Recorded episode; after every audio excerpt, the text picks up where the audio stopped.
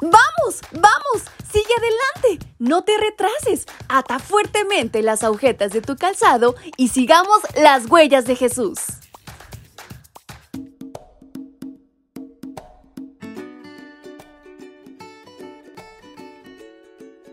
Hola, hola chicos y chicas, ¿cómo están? Muy buenos días. Saben, es un gusto enorme para mí poder compartir este su nuevo devocional para menores y adolescentes de este 2023 con ustedes. Su amiga y buena compañera y hermana Fabi les acompañará cada mañana de este año si así Dios nos lo permite. Y les invito a atar fuertemente las agujetas de nuestro calzado para ir tras las huellas de nuestro Jesús. Vamos, acompáñenme.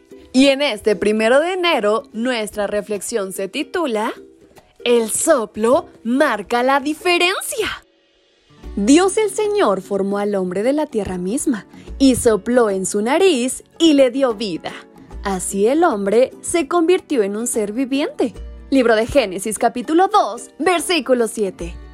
Dios es el primer artesano. Usó el barro para crear al hombre a diferencia de todo lo demás que trajo a la existencia con su voz. Adán lo formó con sus propias manos. El Eterno se inclinó en la superficie y casi terminó su obra, ya que Adán tenía ojos, oídos y pies, pero no veía, ni oía, ni caminaba. Era como un muñeco insensible. En ese momento, el Señor sería como cualquier artesano que actualmente modela diferentes utensilios de barro.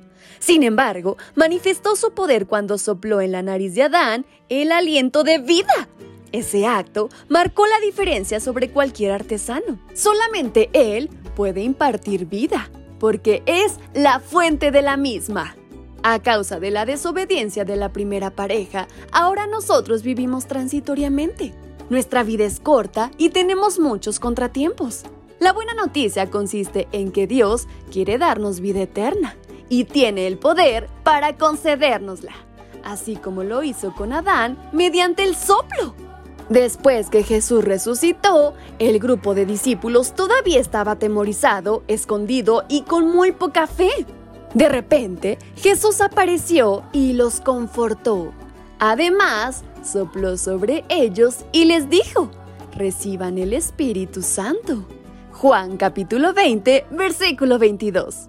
Ese soplo marcó la diferencia para que ese mismo grupo se convirtiera en un grupo de discípulos audaz, fervoroso, valiente y dispuesto a testificar del amor de Jesús manifestado en la cruz.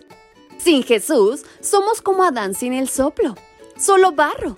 Tenemos corazón, pero no podemos amar al prójimo ojos, pero no leemos la Biblia, oídos, pero nos incomoda escuchar una predicación, pies, pero incapaces de servir a los demás. Vivimos limitados a lo terrenal y pasajero. No obstante, así como ocurrió con Adán, Dios se coloca en nuestro nivel porque quiere soplarnos su vida. De tal manera que, como le sucedió a los discípulos, el Maestro de Galilea quiere soplarnos su poder para que vivamos felizmente. El soplo de Dios es el Espíritu Santo que viene como un viento fresco que nos limpia, nos renueva, nos fortalece y nos transforma. Recíbelo hoy, mañana y cada día para que vivas la auténtica vida que Dios desea para ti. Así que hoy disfruta con gozo ese soplo que es la diferencia. Y si Dios nos lo permite, nos escucharemos el día de mañana. Bye bye chicos.